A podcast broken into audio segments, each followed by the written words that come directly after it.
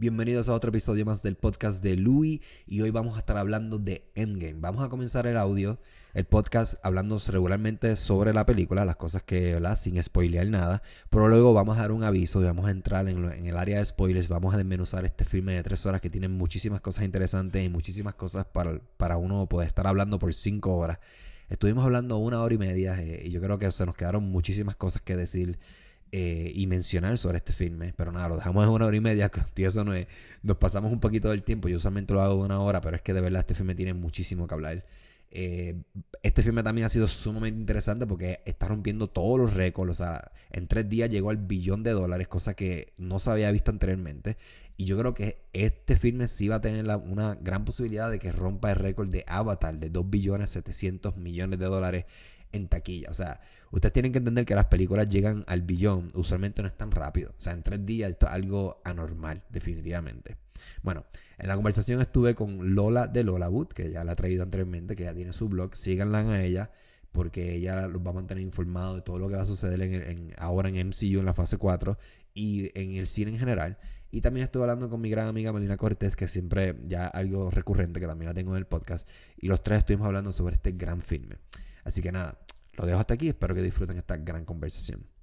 Ok, Endgame. Llegó el día de hablar de Endgame. Hoy es domingo, solamente dos días después del estreno. Y ya la película llegó a un billón doscientos millones de dólares en tres días. Una cosa increíble. Bueno, de su estreno oficial. Pues ya había, ya había gente que la había visto la semana, durante la semana, lo cual establece un récord histórico. Y hoy estoy precisamente con Melina y con Lola de Lola. Vamos a estar discutiendo eh, Endgame. Vamos a comenzar primero con la película sin spoilers. Vamos a hablar en general sobre la movie. Para los que no la han visto, pues eh, no dañarles la, la, la, experiencia. Y luego vamos a dar un aviso y vamos a, tratar de desmenuzar la película lo, mejor posible. Y vamos a discutir todos los spoilers. ¿Qué que hay? ¿Cómo están ustedes? Todo chuchín. Todo chuchín. Bien. Bien. Ok, bueno, en términos generales, eh, Vamos a comenzar con Lorena. Este, ¿Qué te pareció la movie? Sin entrar en el área de spoiler en general. Eh, te voy a ser sincera, la tengo que ver por una segunda vez, pero está, está awesome. Esa última hora fue... Mind blowing. Ah, ok. Empiezo de nuevo. Sí. Ok. Este, pues nada, la película estuvo awesome. Este, la tengo que ver por segunda vez, voy a hablar claro, pero esa última hora fue como que fue como que el cumplimiento de toda la fantasía de todo lo que nosotros que hemos seguido la franquicia desde hace 11 años, en verdad fue satisfactoria y fue como que ¡ah! me, encantó, en verdad. ¿Y tú, Melina? A mí me encantó, me gustó, me gustó mucho. Eh, ya yo te había hablado de que tengo algunas cositas que discutir, pero que sí, sí, me parece que la terminaron bien, o sea, hicieron bien. La despedida que tenían que hacer de esos actores más de los actores que de los personajes, pues lo hicieron como que bien. Sí. sí. Y me parece que estuvo desde el principio, fue como fueron presentando los personajes bien, los trajeron, resolvieron unas cosas, eh, trajeron otra vez a otros personajes y pues eso estuvo bien, estuvo bien, le hicieron bien. Es que de verdad hablar de esta película es tan difícil no entrar en el área de spoilers porque no se puede decir absolutamente nada. Lo único que yo voy a repetir lo que mucha gente ha dicho, que es que esta es la conclusión de 11 años ya de, de, película y, y, algo que tú me habías mencionado antes de comenzar a grabar esto, que era la cuestión de que qué nosotros estábamos haciendo en el 2008, cuando salió la primera Iron Man. Y cómo esto, estas películas han evolucionado, han evolucionado y nosotros también hemos madurado y hemos cambiado en estos 11 años, nuestras vidas se han transformado drásticamente y hemos visto un crecimiento paralelo con, con el universo, porque yo no estoy claro si ellos realmente, yo no sé si ellos fueron maquinando esta cuestión de Avengers en el camino o ellos ya tenían un plan maquiavélico de que no, esto lo vamos a hacer aquí tal año, tal año, tal año. Entonces, eso para mí es como que eh, me vuela la cabeza porque dice, mano, eh, eso ha cambiado tanto. Entonces, en, el 2008 tú me decías a mí que va a ser una película de Avengers y nadie creía, nadie, todo el mundo pensaba que eso era imposible o que eso no iba, iba a ser una porquería. Hablábamos de Capitán América y de Thor y de otros personajes y no, eso, eso no es posible. Pero mira, 11 años después tenemos algo que, que, es histórico y es un buen momento para vivir. Bueno, de las muchas razones por las cuales tenemos para vivir, pero los que somos amantes del cine, esto es algo histórico que no se había visto. Yo creo que esta es la, eh, esto es, ¿cómo se llama esto? Como si, la franquicia, como la franquicia como James Bond, que tiene veintipico de películas también, pero ver una franquicia tan larga como esta y con tanto éxito, y ahora que está, por lo menos esta culminación, bueno, culminación entre comillas, porque sabemos que va a continuar, está, no, está rompiendo récord a todo lo que da y está haciendo cosas que, que nuevamente yo jamás pensé que esto iba a ser posible. En, que yo en mi, en, mi, en, mi, en mi tiempo, en mi timeline de vida, yo no iba a ver estas cosas. Nosotros, nosotros hasta cierto punto somos bendecidos de ver esto que es histórico. La realidad es que lo es. Em, pero habiendo dicho eso, sí, la película no, no podemos hablar mucho para personas que no la han visto pero eh, quizás los que han visto, los que han, chupado las 20, las y pico de películas anteriormente y ven esta, sí les va a dar más duro que los que quizás no lo han visto, porque sí está todo correlacionado y todo, o sea, tienes que haberlo visto, porque es una, yo pienso que es una, un final satisfactorio. No obstante, la película no es perfecta, obviamente tiene sus problemas, y antes de entrar en el área de, de spoilers, yo siento mucha admiración por estos directores, por los Russo Brothers, porque aunque ya hay actores como Peter Jackson que manejó la franquicia de Lord of the Rings, que ya yo creo, pues yo siempre he dicho como que ya Avengers ya existía en, en términos de esta producción donde hay múltiples actores y se manejan múltiples talentos, eso ya lo habíamos hecho, pero yo creo que e, esto fue un poquito más exagerado. Y yo digo, eso es bien retante, el tú poder eh, agarrar una historia que se viene, que se viene arrastrando desde hace 11 años con un elenco tan grande. Yo, eh, para mí eso es como que me vuela la cabeza. El tú poder hacer, eso, eso es un trabajo, esos son los trabajos que, que yo diga, yo no lo quisiera hacer, porque te, te, pone, te pone hasta cierto punto, yo no sé si soy yo, pero te pone como que a, dudarle uno mismo y decir, porque esto, es bien difícil. No lo, o sea, hacer una película normalmente es difícil. Imagínate hacer esta película, es como que una, una locura. Yo no sé si ustedes me entienden lo que estoy tratando de, decir. No, sí, de, de hecho, en cuanto a esta, a esta saga, que es el Infinity Saga que concluyó, yo, no sé ni qué voy a hacer, pero anyway, en la fase de Marvel eso va a continuar, pero los Russo Brothers tuvieron más peso aún. Viste el ejemplo de Peter Jackson, pero por lo menos Peter Jackson tenía una historia, la de los, de los, los hermanos rusos tuvieron que coger de muchas mini franquicias diferentes historias para llevarla a, a la conclusión de Senos, que eso no sé cómo lo hicieron, pero lo hicieron bello anyway. Tú les quedó y los admiro. Dos o tres cositas, como mencionó Merina, yo también tengo dos o tres cositas con la historia, pero todo, en realidad la conclusión fue bella, fue más de lo que se esperaba, esa última hora, como dije al principio, en la, está hecha de las fantasías de todo el mundo. Pero, tú sabes, me quito el sombrero para ellos. No, definitivo yo iba a decir que, hablando de eso de la generación, han pasado 11 años. Tú te pones a pensar, eso ha cubierto muchas generaciones, no solamente las de nosotros, ha cubierto las generaciones de los que eran niños en aquel momento y que ahora son adolescentes, o los que eran adolescentes y son adultos. Eh, eh, respondió también a, una, a unas ganas de aquellos que así que veían cómics, como, como la generación de mis papás, que veían los cómics y como que hacerlos realidad, hacerlos así en carne y hueso. Entonces, uno que yo crecí pues escuchando de los cómics y, pasándolos a la, a la, realidad así visual, pues me parece como que fue increíble y que ellos lograron cubrir muchas, no, yo no diría necesidades, pero las ganas de muchas personas de ver esos superhéroes en acción y lo lograron súper bien. Entonces lograron mantenernos viendo una película detrás de la otra, no importa el héroe que te guste más o, la, el tipo de poder que te, que te parezca mejor, pero no, nos hicieron como que ir atando cada una de esas películas para lograr, esto. Es como que una historia de 11 años. Y me parece que, que, yo creo que esa es la validez bien grande de esa, de esa serie de películas, el valor, el valor de la, de la película, o sea, de Marvel haciendo películas, incluso las de X-Men también, que no es que la quiero meter, pero también tienen su historia. y pues eso, eso es lo que a mí me agradó de, de, toda esta saga y que los metieran a los Avengers y eso, pues. Bueno, nuevamente es algo histórico. No lo esto yo no sabía, esto no se había visto porque en el caso de James Bond, que tiene veintipico de películas, una, cada película no está relacionada con la otra, son historias diferentes. Eh, salvo, salvo, las últimas cuatro, que son las únicas que, De hecho, las últimas cuatro películas de James Bond, que son las de Daniel Craig, son las, únicas, son las únicas que yo creo que están relacionadas, que ocurren dentro del mismo universo. Pero otra cosa de que quiero mencionar antes de comenzar con los spoilers es, es la cuestión de que yo tengo que admirar, hay que admirar el, la, el departamento de publicidad de este filme, porque antes de que el filme comenzara, yo había hablado con Lorena, ellos, yo creo que Disney o ellos mismos usaron la estrategia de, de, de liquear un montón de, de, cosas falsas para proteger la, la, la película. Entonces, la, película, la historia, yo honestamente, hubieron cosas que ya, ya se venían venir, unas cosas que quizás fueron predecibles, pero hubo muchas otras que yo jamás pensé que las iban a poner. Y, y, no tenía que ver nada con lo que, con lo que se liqueó por internet. Eh, ellos nuevamente borraron eh, personas de lo, del trailer, los trailers los manipularon completamente. Y yo digo, eso está brutal. O sea, el, el, es como la lo que ellos hacen. So, pero anyway, yo creo que no podemos decir mucho sin hablar de esta película, así que vamos a, a ir a área de spoilers, así que los que no han visto la película eh, y no quieren enterarse de lo que pasa, pues les voy a dar varios segundos para que se vayan.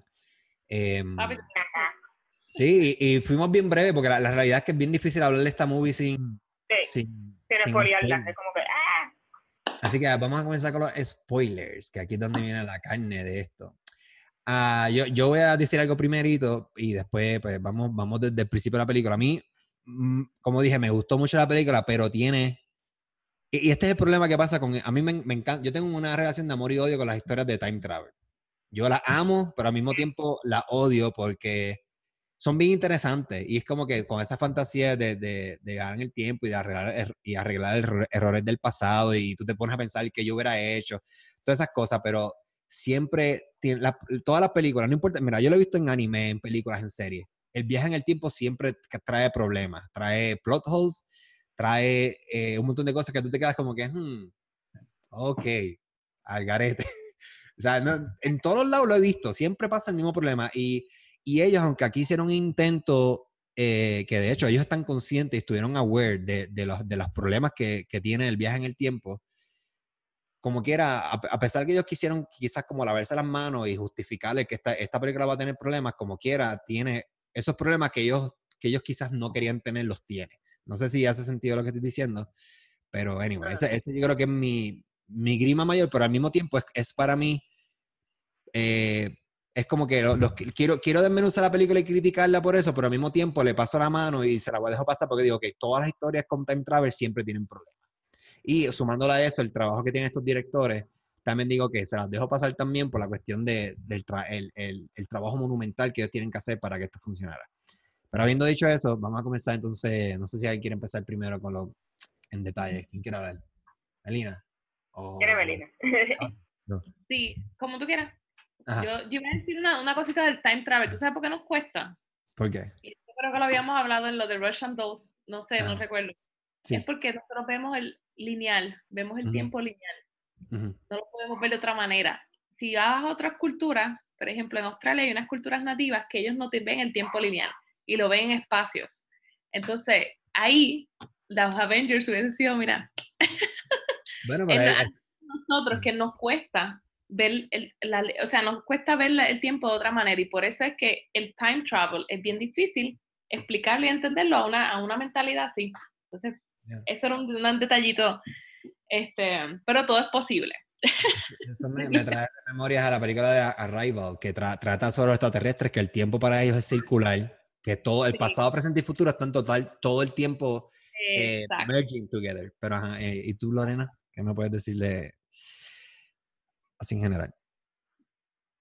Eh, es que yo no me molestó lo de Time Travel porque en la manera que ellos hicieron un approach como para decir, mira, maybe vamos a meter la pata, fue en una manera tan interesante y tan fónica.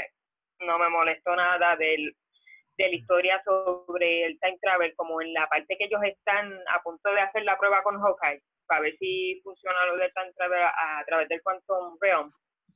Ellos se tripearon, se fueron en el viaje y se fueron en referencia a Pop Culture Cool, desde Back to the Future, Terminator y todo eso, tú sabes, y con el genio de, de Paul Broadcast, unos pushlights tan castanosos. Yo creo que ellos mismos se tripearon eso y como que dieron a entender como que, ah, de hecho, explicaron otra manera de por qué de los efectos de Butterfly Effect como que no hace mucho sentido en las historias de Time Travel.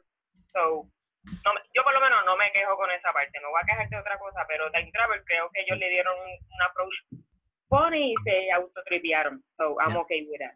Yo, yo te iba a decir que yo pensaba eso mismo, que yo creo que ellos para limpiarse del time travel issue, lo que hicieron fue que nos dejaron bien claro que ninguna, ninguna de las películas que conocíamos del time travel puede compararse a lo que ellos están haciendo. Por eso es que hacíamos referencia. ¿Tú crees que esto es Back to the Future? ¿Tú te crees que esto va a ser así? Y yo creo que con haciendo ese juego, como ella dijo, simplemente nos dijeron como que Chilen, esto no va a ser igual.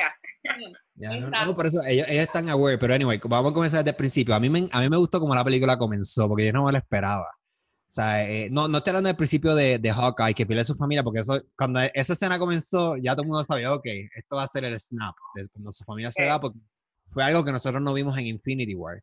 Pero, se, eh, pero se, se, podía, cuando pusieron los trailers, que él salía, yo dije, ah, este fue que se le fue a la familia y por eso decidió volver. Esto porque era bien obvio. Sí, pero, pero, lo, no, pero lo teníamos que ver. me, me, gustó cómo comenzó la película, porque la, la película comenzó, de hecho, eh, déjame hacer un hincapié aquí, que yo le dije a Lorena, pero no le dije a Melina. Yo vi esta película cagado, porque yo la fui a ver en el cine. En, el 2008 ocurrió el incidente del Dark Knight. No sé si recuerda eso, Melina, el tipo que se metió en el cine y tiroteó un montón de gente. Pues yo la fui a ver en ese cine y dije, espérate, esto es un estreno bien grande, que no venga un loco de estos a, a qué sé yo, porque el cine, yo la vi a las 8 de la mañana, el cine está explotado. Que de hecho, aquí en Estados Unidos, ese cine particularmente tiene como, tenía más de 10 tandas. Tenía una tanda a las 8, una a las 8 y media, tenía una a las 10, de las 10 y media, tenía como que un montón de tandas. Hasta las 2 de la mañana tenía tandas. Yo ya lo está bien el carete. Pero anyway, me gustó el principio de la, de la película, porque la película, eh, las luces se fueron y pum, empieza la historia de Hawkeye. Entonces, después de que su familia desaparece, volvemos a los Avengers y como que dijo que vamos a buscar a Thanos y vamos a pelear con él. Yo no me esperé que lo, que lo mataran. Yo me quedé como que, ¿what? Me encantó eso. Sí, eh, quedó brutal porque fue diferente, fue como que eh, fue cómico también porque ahí todo dice, voy por la cabeza esta vez, me va a asegurar. A mí, para mí, empezó como terminó. Sabes que la Infinity War, para mí la Infinity War a mí me, me causó un poquito de molestia, pero es porque a mí no me gusta que terminen las cosas de cantazo. A mí eso no, no eso nunca me gusta en general con cualquier cosa. Entonces, como Infinity War terminó así como tan, yo dije, wow, ¿qué pasó? Y así mismo empezó, empezó como tan, cortando. de, hecho, después de la corta de cabeza, yo creo que es que sale, sale lo de Avengers. Es, ese es el cero de la película. O sea, ok, te ponen todo eso, te, tú te quedas como que, ¿qué carajo es esto? Y, y, la película comienza y dice, ok, ¿qué carajo van a hacer? Porque yo dije, si mataron a Thanos, o sea, yo jamás pensaba que, que iban a traer otra versión de Thanos, pero anyway, sin adelantarnos. ¿Qué ibas a decir algo, Lorena? de esa parte. Ah, eso, a mí me pareció perfecto ese comienzo. Yo no me lo esperaba, no, no me lo sospechaba, pero a la misma vez fue como que genial. O sea, es que era buscado, y además de que ya en esa etapa de, la historia ya Thanos había cumplido con su con su propósito de vida, so, pues vamos a matarlo. Pues. Eh, hablando de eso, e, esa escena de, de, de, cuando Infinity War termina es una escena bien impactante porque este es, un, esto es un villano en el cual es complejo, no es un villano sencillo.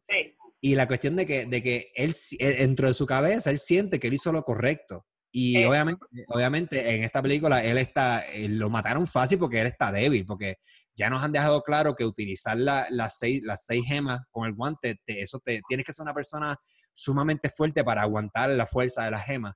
So él está en su retiro, pasándola bien, pero está débil por eso también es que lo, logran hacer un empower sumamente rápido y lo decapitan. Pero a él no le importa porque ya el trabajo estaba hecho. So, él estaba satisfecho con lo que. eso fue, es, a mí por lo menos me, me gustó mucho esa escena. Pero anyway, después tenemos un, tenemos un time, un time skip de cinco años que yo no me lo estaba esperando. Yo lo había escuchado, pero dije, ¿por qué van a hacer un time skip? Pero anyway, el time, el time, el time skip está y tenemos nuevamente a cómo, cómo esto que pasó hace cinco años eh, perdón, antes de adelantarme a eso, quiero mencionar algo. Lo de Tony Stark, cuando lo, lo recoge en el espacio, que Captain Marvel lo encuentra, que no sé, no sé cómo lo encontró, pero no sé si que la nave tiene un GPS o algo, asumo que sí. Pero me gustó eh, este tipo, no, no, sé si lo vieron, a Robert Downey Jr. se ve súper flaco, parecía bien creíble. el tipo sí, de verdad, parece que estuvo veintipico de días en el espacio. Como que bien loco. Eso, eso quedó brutal. Este, pero anyway. Ah. No, y, él es un genio de la actuación, so le quedó cool. Pero quería, quería añadir algo de eso de Captain Marvel. ¿Te recuerdas, eh, se recuerdan del Enos Credit de Captain Marvel, verdad?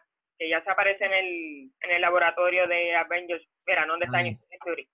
Yo me fui en el viaje, me fui con la historia de que ella encontró a Tony Stark porque ya eso había pasado, ya ella había llegado al, a los headquarters de Avengers.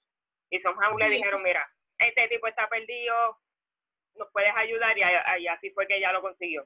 Eh, qué sé yo, me fue en el viaje, para mí que fue eso. Sí, tiene que ser. Porque... también tenía el pelo largo. Ella al final de Captain Marvel tiene el pelo largo y cuando recoge a Tony Stark tiene el pelo largo todavía. Después ya se el pelo. Sí, bueno, pues entonces venimos a este timeskip de cinco años y tenemos nuevamente, eh, yo creo que el, el, el, tono de la película sigue siendo un tono pesado con, con lo, cómo esto ha impactado el planeta, cómo esto ha desmoralizado a los personajes, a todos ellos están totalmente rotos por dentro, depresivos, no pueden mover, están tratando de just move on, pero no pueden. Eh, o sea, realmente yo creo que es de, de, de, las pocas veces que en este tipo de filmes que tú ves los superhéroes o sea, realmente perdiendo, están, exacto deprimidos, están recogiendo los pedazos de lo, poquito que les queda. Y, y me, me, me, gusta que aquí viene una parte que esa que a Melina no le gustó, ahí viene la cuestión de Thor. Porque eso de Thor yo no me lo esperaba tampoco. Antes de Thor, antes de Thor. Hay una, no sé si, si te fijaste, cuando está Capitán América dando la charla a los militares, me acordé de cuando hablamos de la, de la serie, digo, no, él siendo militar hablando de las personas, no eran militares, disculpa, era hablando de las personas, pero tipo como en una charla así, como un alcohólico, no es alcohólico anónimo, pero están hablando así, y cuando él regresa a donde la, a donde la vida negra, a Black Widow, y le dice, y él le dice, pero tienes que animarte, hay que verle algo, como que hay que verle algo bueno, dice, vi las ballenas, el océano está más limpio, y yo dije, wow, ahí es como que se juega con la idea de que Thanos es un, es una especie de, de, mal, de malo, pero que tiene una cierta razón. Bueno, es, que él tiene razón, hasta cierto punto él tenía razón en lo que estaba diciendo, o sea, no está muy loco, lejos de la realidad. Pero, que Capitán... ¿Cómo? ¿Vas a decirle que Lorena, perdón? Eh, no, que yo digo que eh, yo no digo que Tenos tampoco esté muy mal, pero eh, el genocidio masivo, pues eso es lo que está un poco mal, porque obviamente él creó un cierto balance eso no se le quita, pero como quiera, genocidio, hell no. Por eso es que ella dice, ella le dice, mataron a nuestra, mataron a la mitad de la humanidad, como que, entonces, eh, pero que están las dos versiones, tú sabes que mucha gente, hablando de Infinity War, decían, bueno, es que Thanos, la gente que defendía a Thanos, y está la gente, entonces yo creo que ellos, eh, yo entiendo que ellos se encargaron mucho también de escuchar a los, a los fans, a la, a la gente que, que, habla de las películas o, de, o la gente que está siguiendo las películas, como para contestarle también, pues nos están contestando a nosotros. Sí, él hizo esto bueno, pero esto no estaba mal, entonces no, no, no se puede dar.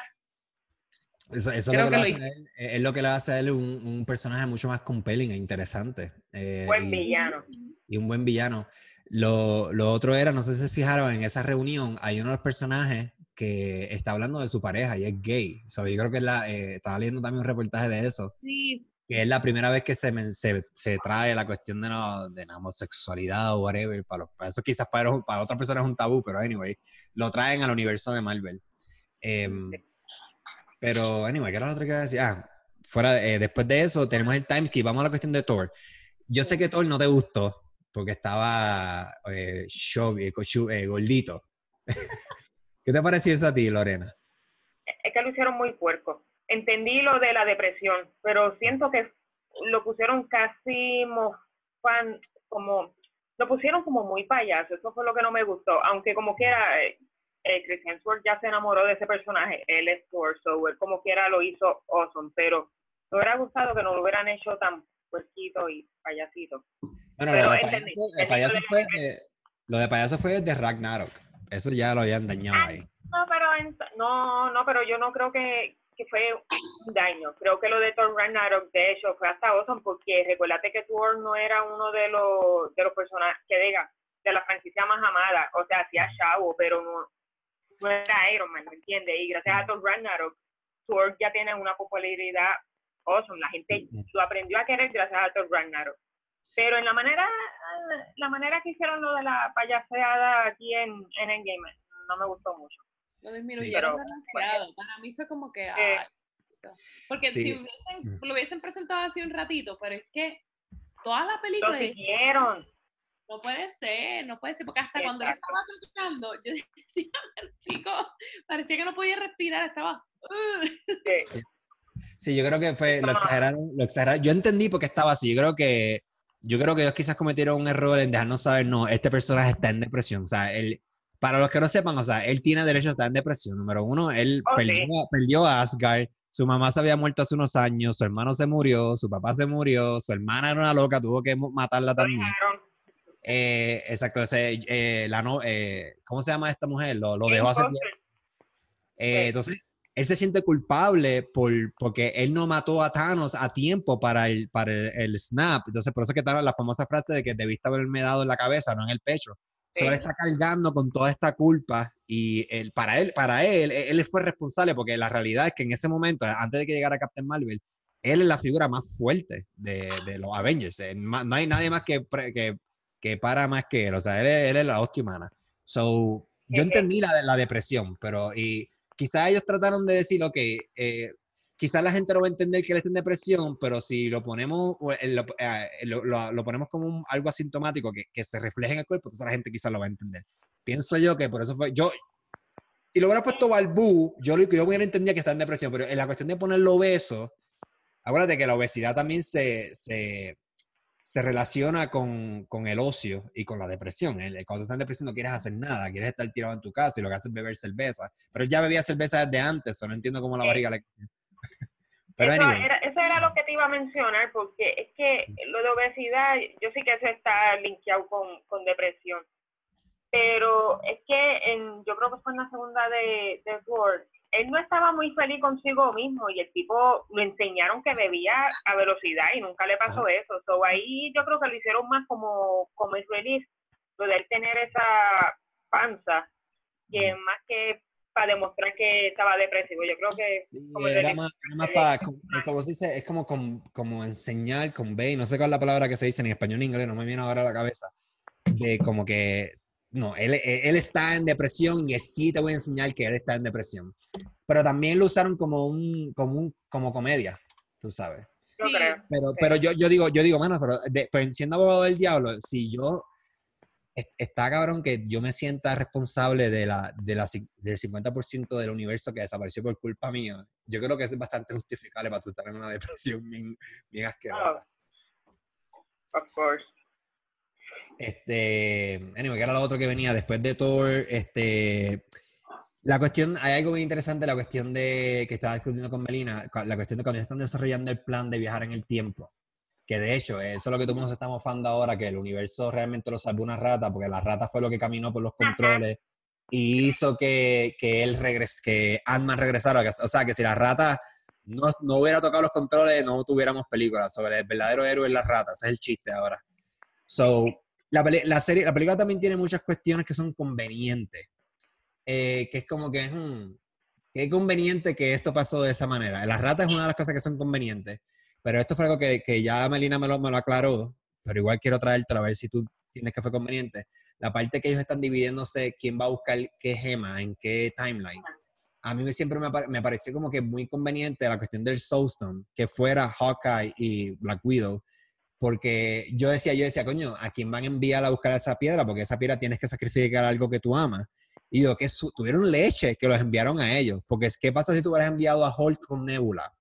O Nebula con, qué sé yo, con, con Black Widow, que, que, no hay ningún tipo de, de, de, relación. Entonces, ¿cómo iba a funcionar eso? No sé si tú, por lo menos, Lorena, lo, lo sentiste así. No, no lo, no lo consideré conveniente. De hecho, me hizo hasta mucho sentido que fueran ellos dos. Yo pensaba, de hecho, yo pensaba que el que. eso, eso es lo que lo hace conveniente, eso. ¿Ah? Eso es lo, para mí lo que lo hace conveniente. Yo no lo veo así, yo no lo veo conveniente. Este, yo creo que tenía más sentido en el cuestión, porque recuérdate que ellos dos eran muy carne, este Hawkeye y, y Natasha, que yo creo que ahí sí, ellos uno de, cada uno de ellos iba a entregar algo que amaba, porque ellos eran de que pana, de que ride or die. Claro. ¿Sabes? Ella conocía a la familia cuando ninguno de los Avengers tenían ni puta idea de que existía la familia de él. Eso se vio en el Show Ultron. Este más y obviamente él quiere traer a su familia, so él era capaz de tirarse él solo, que de hecho eso fue lo que intentó, pero a última hora pues este Black Widow lo detiene, que esa fue la parte que a mí me salieron las lágrimas, porque la manera que sufrió Hawkeye, yo estaba así con las lágrimas y yo me esa, esa fue la primera vez que lloraste, ¿verdad? Oh, sí. Porque yo, yo, yo, yo, yo lloré, yo lloré en la película también. Se me salió la lágrima, pero no, fue una escena de muerte. Yo les voy a decir cuál fue. Porque fue, fue una escena, fue, fue un, un, una lloradera de, de Neldo, de geek.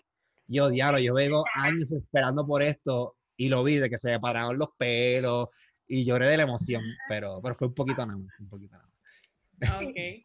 Pero yo creo que Melina, ¿cuál fue la respuesta que tú me diste, Melina, a esa conveniencia? Que yo, pues obviamente, yo te estaba diciendo que antes de cuando estábamos haciendo la preparación de mm. quiénes iban a ir a buscar qué piedra, pues hay una escena en que ella está incluso entre, entre dos de ellos y está con unas notitas. Ella era la que estaba tomando las notas mm. de quién iba a buscar qué gema. Entonces estaba tomando las notas de en qué año estaban las gemas, cuándo fue que se vieron. Y ella dice, en Nueva York estuvieron tres piedras al mismo tiempo, así que podemos mandar a tres personas que conocían Nueva York y mandó obviamente a Capitán América, a Iron Man y a Hulk, porque ellos estuvieron allí. Entonces, Hawkeye y ella estuvieron, pero ella ya había escuchado la historia de Nebula diciendo que su padre había sacrificado a su hermana para el Soulstone. So, ella, que de hecho que también estaba deprimida, pero ella dice, yo soy la que tengo que mantener esto, porque ella lo dice. Eh, yo soy la que tengo que mantener esto, ¿quiénes se tienen que, eh, yo tengo que tratar de que esto siga funcionando.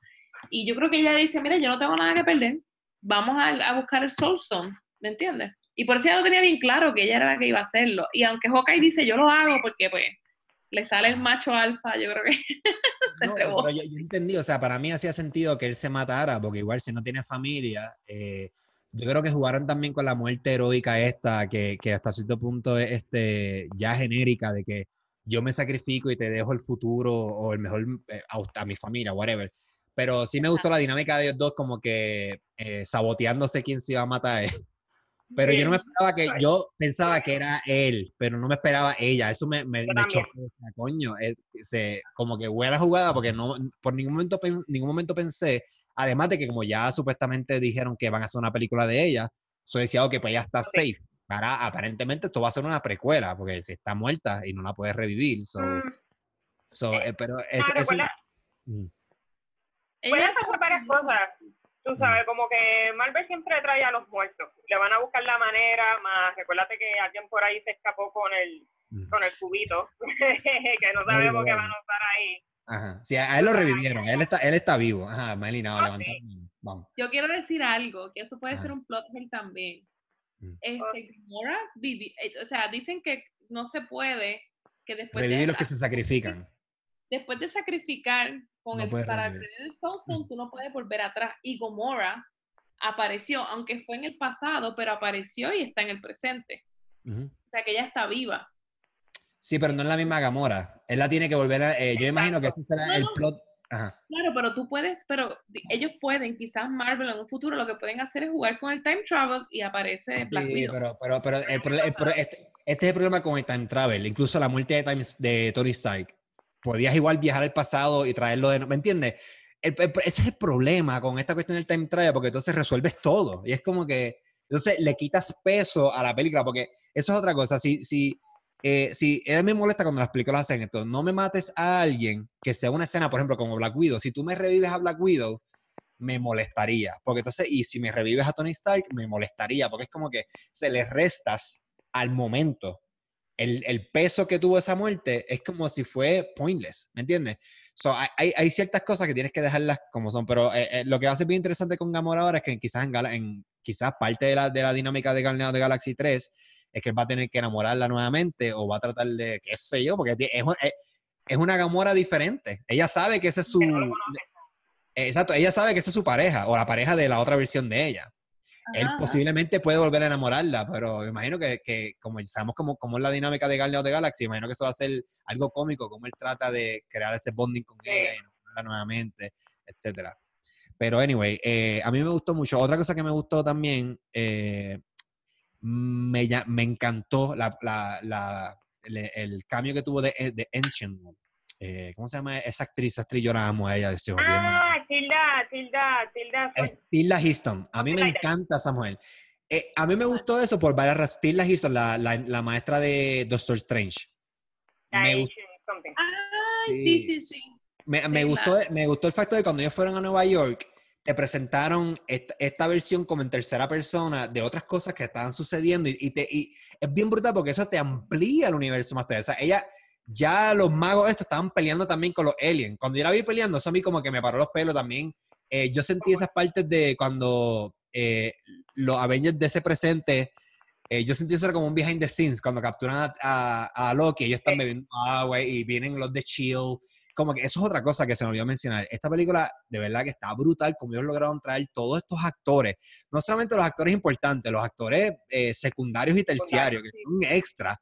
Los trajeron todos, todos los trajeron, o sea, todo el mundo aquí tuvo un cambio. Por eso digo nuevamente, esta película es histórica y si a ti no te gusta Marvel, tienes que verla como quiera, porque es que esto es algo que yo no sé si esto vuelva a pasar. ¿Me entiendes? No, quizás puede volver pero no creo. O sea, porque el problema puede volver a pasar, pero ya no va a ser igual, porque ya pasó, ¿me entiendes? Esto, era la primera vez, por eso digo que esto es algo que quizás para mucha gente sea estúpido, es, no importante, pero, pero dentro de la historia del cine, los que amamos el cine, nuevamente digo, esto es algo que es nuevamente histórico. Anyway, pero me gustó esa cuestión de, de, extender el lore, específicamente de esa película de, de Avengers, la primera Avengers, extenderlo con, con o sea, te, te, como que te rompe la cabeza de, de, la magnitud de lo grande que tú piensas que el universo era grande, pero eso lo hace mucho más grande todavía. Eh, me gustó la parte de ella que ella, como tiene el Time Stone, ya ella sabía quién era Doctor Strange, ella sabía que se iba a convertir en el, en el maestro eventualmente. Ella hasta cierto punto sabe por qué esta gente está pidiendo la gema. O sea, eh, ahí viene la explicación también esta de la cuestión del timeline, etcétera. Pero estoy hablando mucho, quiero que usted hable. Si no me quedé. No, para mí esa, a mí estuvo chulo, no me lo esperaba y me da gracia porque cuando Bruce le pregunta por Doctor Strange, ella viene y dice, te adelantaste unos cuantos añitos, loco. Eso estuvo cool, pero que ya ella sabía que como que había algo en el futuro, obviamente ella no veía más nada porque ella deja de existir antes de. Cuando él le menciona como que, mira, Doctor Strange entregó la, la piedra y ella como que esa para para ella ya lo dio Willy Winnie. Y él le dice que sí, ya, y ella como que, ok, si esto pasó, tengo que ser parte de esto. So, esa parte me gustó, fue una grata sorpresa y le hizo sentido a, la historia. No, de, de hecho, me, me, me, hace tenerle más cariño a ese personaje en Doctor Strange, porque entonces, eso es lo que digo, te expande el universo y esta tipa, o sea, la hace mucho más interesante. Es lo que te digo, porque ya ella sabía, ella sabía quién era Doctor Strange. Y ella lo dice, él está haciendo una cirugía en este edificio.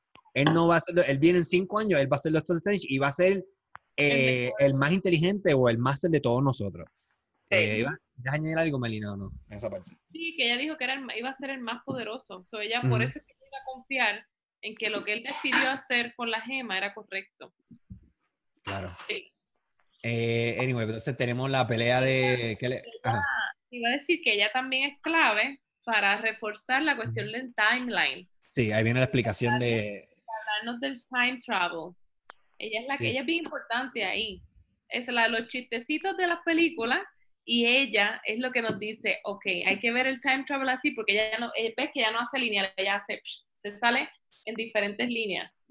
Bueno, sigue siendo lineal, pasa que tienes el timeline original y se, subdivide en diferentes timelines. Sí. Eh, pero, ahí, ahí, donde, ahí donde empieza el, criquero de los timelines, es donde empieza el revuelo de los timelines, porque eh, por lo menos, eh, como, como, dije al principio, yo he visto esto hasta en anime y, y, tú puedes compararlo, tú ves esto en anime, lo ves en otras películas y todos tienen, todos cojean con la misma pata. Pero anyway, ya eso lo discutimos. Eh, ¿Qué les parece la, escena de American Ass de Capitán, Capitán ah, eso fue un buen comic relief. Me gusta, es que supieron usar a Paul Rudd, porque Paul Rudd es un buen actor, no, no solamente de comedia en, en general, pero él sabe hacer estos únicos punchlines. Yep. Porque él, lo, él, él tira los punchlines como que chilling. Eh, yo, nunca había visto mucho eso sobre un actor eh, del, del tipo de él. Y, eso quedó genial. Y si ustedes se recuerdan, casi todos los punchlines, casi todos los comic relief, aparte de Thor, es Ant-Man. Y creo que lo supieron utilizar como que Love Death. Me, me, gustó mucho esa pelea, eh, me fue, fue como un cómica la cuestión de lo de lo que está en el elevador, que te están, yo, tú dices, eh, bueno, mira qué cosa brutal, esa escena es casi la misma de Winter Soldier, casi la misma escena y tú piensas que se van a machucar en el elevador, le dices Hell, eh, Hydra, eso quedó brutal. yo no me lo esperaba, yo pensaba que le iba a pelear con ella en el ascensor, como recordándonos, remontándonos nuevamente a, Winter Soldier, pero no fue necesario porque igual funcionó. Este, lo otro fue, ahí tenemos este, esta cuestión de que para mí esto fue para revivir a Loki, porque la realidad es que Loki es un personaje que la gente quiere y lo iban a revivir tarde o temprano, so, en diferentes timelines, pero yo imagino que él se va a poner al día. Llevó el Space Stone, eso quiere decir que va a poder viajar a, a donde quiera. Quiero, quiero traer algo que recordé ahora de los cómics, y es que eh, esto de los timelines ya existido anteriormente en los cómics, y, pero las gemas funcionan en su respectivo timeline, en su respectivo universo. Si yo me llevo las gemas a otro universo, se supone que no funcionen. So, las gemas están, por ejemplo, eh, atadas a este universo de nosotros. No sé si me, hace sentido. So, yo sé que eso no lo, no lo, traen en la película, pero lo digo ahora por si acaso a Dios se le ocurre traer las gemas en el futuro, whatever. No creo que lo hagan, pero anyway. So, ¿qué fue lo otro que vimos? Eh, ya hablamos de lo de Black Widow, hablamos de eh, lo del 2012, quedó súper interesante, la parte de Hulk bajando las escaleras también bendito. Pobre Hulk. Oye, eh, ¿puedo mencionar algo, Luis? Este, antes de que entremos a la maravillosa última hora de la película. Este, me dejan saber si ustedes dos también están de acuerdo. Mm, yo sí tuve un problema con la película, tú sabes. Ah. Como que ahora la sigo recomendando y es brutal y no tiene precedente. Pero no la tengo que ver otra vez, te voy a ser sincera. Porque hay una parte que yo no sé exactamente qué es lo que me crea tanto malestar, pero hay una parte que encontré que hubo valle. Mm. Y fue entre cuando matan a Thanos y cuando empiezan a practicar, no, y cuando Scott da la idea de lo del time travel, ahí hay un hay un segmento grande de secuencias de escena que yo encontré que eran había mucho valle. No sé pinpoint exactamente qué fue, pero me atrevo a decir que la edición de esa secuencia como que no fue la mejor y presiento que la pusieron como para crear una cierta lógica dentro de cómo se va a resolver este revuelo de Infinity War, que después del snap se fue toda esta gente. Creo que no supieron hacer la edición en esa parte, pero déjenme saber, si ustedes están de acuerdo conmigo o si creen que estoy loca. ¿Qué tú crees, Melina? No sé, porque como yo la vi, era, para mí era parte como que de, explicarme algo más de la historia. Yo sé que pudo haber sido lenta, que pudo haber parecido lenta esa parte, porque eran como que un montón de escenas de diferentes cosas y, y eso pudo haber parecido lento para la intensidad con la que empezó la película y el final. Y eso puede ser que cause ese efecto. Pero yo soy malísima para la edición, de, para la edición, así que yo yo, yo, entiendo, yo, entiendo, con los ojos con los que Lorena lo está mirando, pero fíjate, eso era una de mis preocupaciones, de mis preocupaciones, pero yo no lo sentí así, fíjate. La película dura tres horas y a mí, que se viene, eh, no sé si te refieres exactamente cuando ellos empiezan con el plan este y viajan a, no, esa es la parte que tú estás hablando específicamente. No, es antes de que ya ellos saben que van a hacer esto. Ok. Ah, yo, yo, creo que puedo estar de acuerdo contigo. Lo que pasa es que yo sí puedo estar de acuerdo contigo que se sintió lento, pero es que el lento era necesario porque hay tanto que explicar en esta película que, que fíjate, eh, a, pesar de que la película duró tres horas, yo nunca miré mi reloj de que, ok, ya lo era esto. So, eso es bueno. Yo pensé, que tres horas. Yo tuve que confirmar con las tres horas se fueron así. Y la película, por lo menos a mi parte favorita de la película, fue el segundo acto. Ese acto, que de hecho la película la podemos, la, podemos dividir hasta en cuatro actos, pero eso sería bien loco. Pero, pero ese segundo acto, la cuestión de los time travel per se, esa fue mi parte favorita de la película.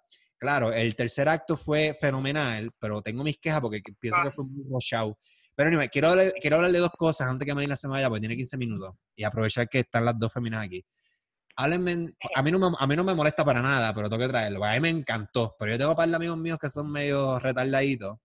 Y yo sé que rápido van a decir, no, es GW, la mujer es mejor que el hombre, ah, que si vienen a dañar a los niños y nos quieren meter en homosexualidad y las mujeres, bla, bla, bla, bla, bla, bla. la escena de las mujeres, ¿qué les parece a ustedes? Genial.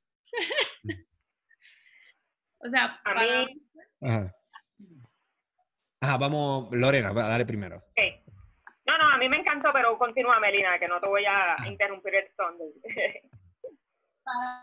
a mí fue una escena en la que entran superhéroes, tal como las vemos cuando entran los Avengers, que vemos ese, ese efecto así cuando ellos están en, dándole la vuelta a los Avengers en las primeras dos películas, las primeras tres películas. Fue el mismo efecto, pero esta vez eran todas heroínas. Y entonces a mí lo que me encanta, lo que me encanta de esa parte es que salen todas y es como que dicen, you we, eh, ellas dicen, we give, we're gonna give you backup, o ¿verdad? Somos tu backup. Y se lo dicen así. Y, y aparecen te, perdí un poco ahí, eh, Las otras con todos sus programas y me parece una... ¿Ah? ¿Te, perdí, te, perdí ¿Te perdiste? ¿Te perdiste? Dale, dale, dos oraciones para atrás y empieza de nuevo. ah, ok. Yo dije que la escena es bien épica, pero es, mm. es para mí, no, yo, no, yo no la veo como que es contraria a la de los, a, al grupo de hombres. Es simplemente que es una clásica escena que ha usado Marvel de presentar así a los héroes de esa manera, como en forma, como no sé cómo se llama eso, si es 180, pero que le hacen así como que la vueltita. Porque esa escena se ve así y ellos hacen así. ¿Es 360? No, es 180. Pero no sé si esa le hicieron 360. Sí, hicieron como que algo así. Ah, y se fue como hacia arriba. Digo, yo vi como que ellas hacen así y dice, we give you backup, y se unen y eso se ve espectacular. Pero yo no voy a decir como que, ah, lo hicieron para ponerlo, para, para el profeminismo. Es verdad que sí, la mujer se enalza allí, o sea, la, la heroína. Las heroínas son las que ahí se unen y son más fuertes. Pero a mí me pareció como si estuvieran presentando al grupo de los Avengers en las otras películas, es como que lo mismo. Y me gustó mucho, me gustó mucho. ¿Y tú, Lorena, qué te pareció? Yo por lo menos me encantó que no fue fresita. Porque tú tratar de enseñar Woman Empowerment se puede ir por lo fresa. Gracias a Dios, aquí lo hicieron, gloria a Dios. Porque yo sí tengo un problema a veces en cómo se comunica el mensaje de feminismo. Cuando ya tú me estás diciendo, la mujer de que mejor que el hombre, ahí yo tengo un problema porque nos estamos faltando el respeto mutuamente. Y eso no es la idea del feminismo. La idea del feminismo es que nosotras también podemos este, hacer muchas cosas que no necesitamos necesariamente este backup, eso es lo que yo creo que representa esta escena, porque lo más que me encantó fue que no te presentan a esa mujer, ah, mujeres al poder, no, no, no, te las presentan como que vamos a trabajar en equipo, vamos a ayudar a, a Captain Marvel a lograr el objetivo de, de llevar el Infinity Gauntlet a la persona correcta, y lo hicieron en equipo, eso fue lo que me gustó, no fue como que ellas ah, vamos a enseñar nuestro poder. No, no, ellas se unieron en equipo y trabajaron en conjunto para lograr algo, que eso fue lo más que me encantó, no se vio fresita, se vio bello, fue un buen mensaje de empowerment en, en ese minuto, porque en realidad la escena no dura mucho, pero como quiera dejó un legado en el espectador. Eh, a mí, a mí, y se vio como que somos Avengers. We are also Avengers. Eso fue lo que yo sentí. Yo dije, todos nosotros incluso la escena cuando empiezan todos a salir, todos los grupos de personas, esa escena también es como que todos nosotros somos Avengers. Y yo, yo, yo quedé como, ¡yay! a, mí, me gustó mucho la escena porque yo digo, mano, el que se moleste por eso es un tonto. Número uno, esos personajes todos tienen su historia, son personajes fuertes, comenzando con Okoye, que yo sé que es la favorita de Melina también.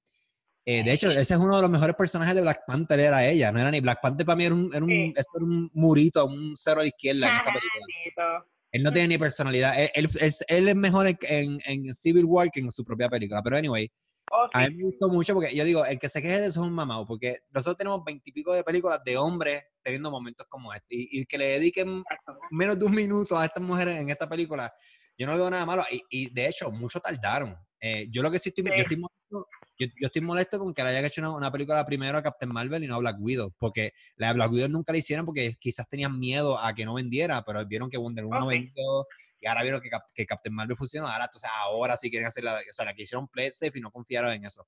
Pero yo creo que sí, la, la escena fue brutal de empowerment y, y, y los, las enseñaron haciendo cosas que igual los hombres hacen, la cuestión, la cuestión de las escenas épicas y badas, badas tú sabes.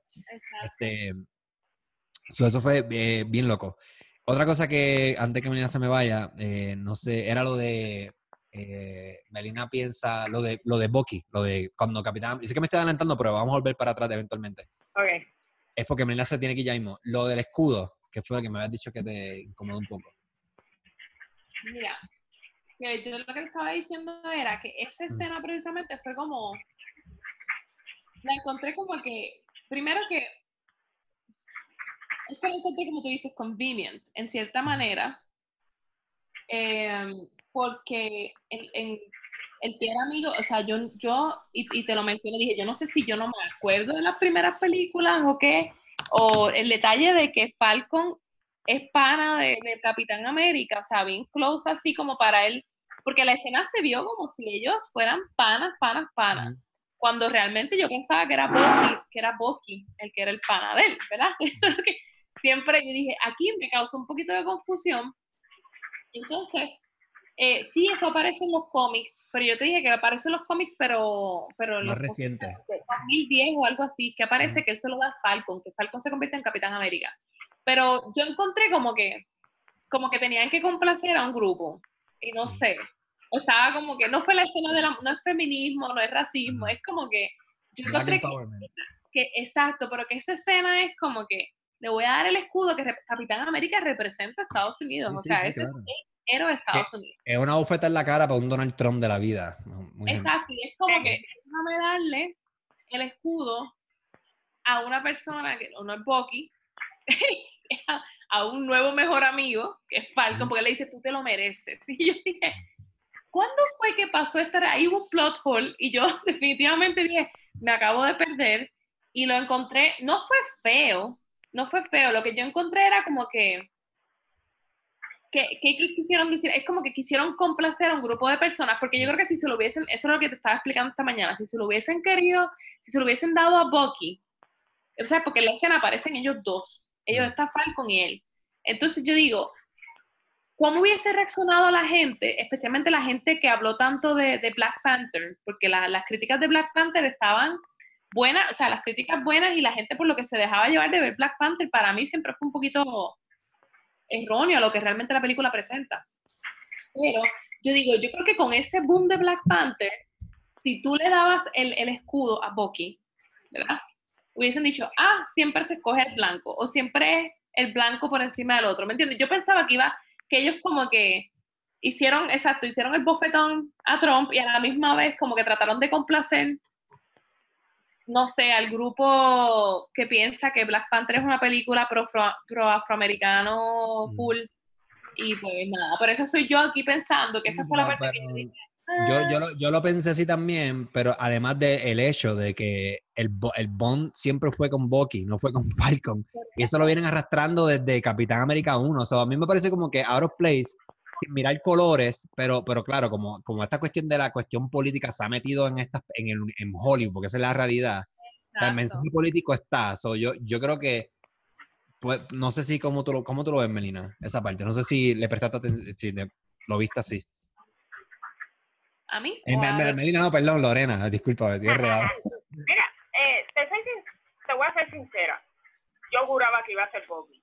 Mm, hace sentido que fuera Bobby no, y es la opción que todo el mundo decía desde que salió Winter Soldier, todo el mundo decía eventualmente Bucky es el que Pero me hace sentido aunque no lo crean, porque recuérdate que en Winter Soldier cuando presentan a, a Falcon, él de primera instancia como que confió al garete de Steve Rogers, como que mira, yo estoy contigo, yo soy tu ride or die que yo creo que eso fue lo que motivó a Captain América a darle a, él el escudo. Recuerden que yo no sé cuán estable esté Bucky, porque él sí fue a Wakanda, lo estaban tratando, pero recuerden que él no está, estaba, a él se descabronaron el cerebro cuando le pusieron el super suero ese, tú sabes, y le hacían estas cosas, los shocks estos en la cabeza, que ahora no me acuerdo el tratamiento, para manipularlo, para darle su nueva orden a ejecutar ahí lo, lo descabronaron full. Y yo creo que esa parte de que Falcon desde un principio, cuando vio a Captain como que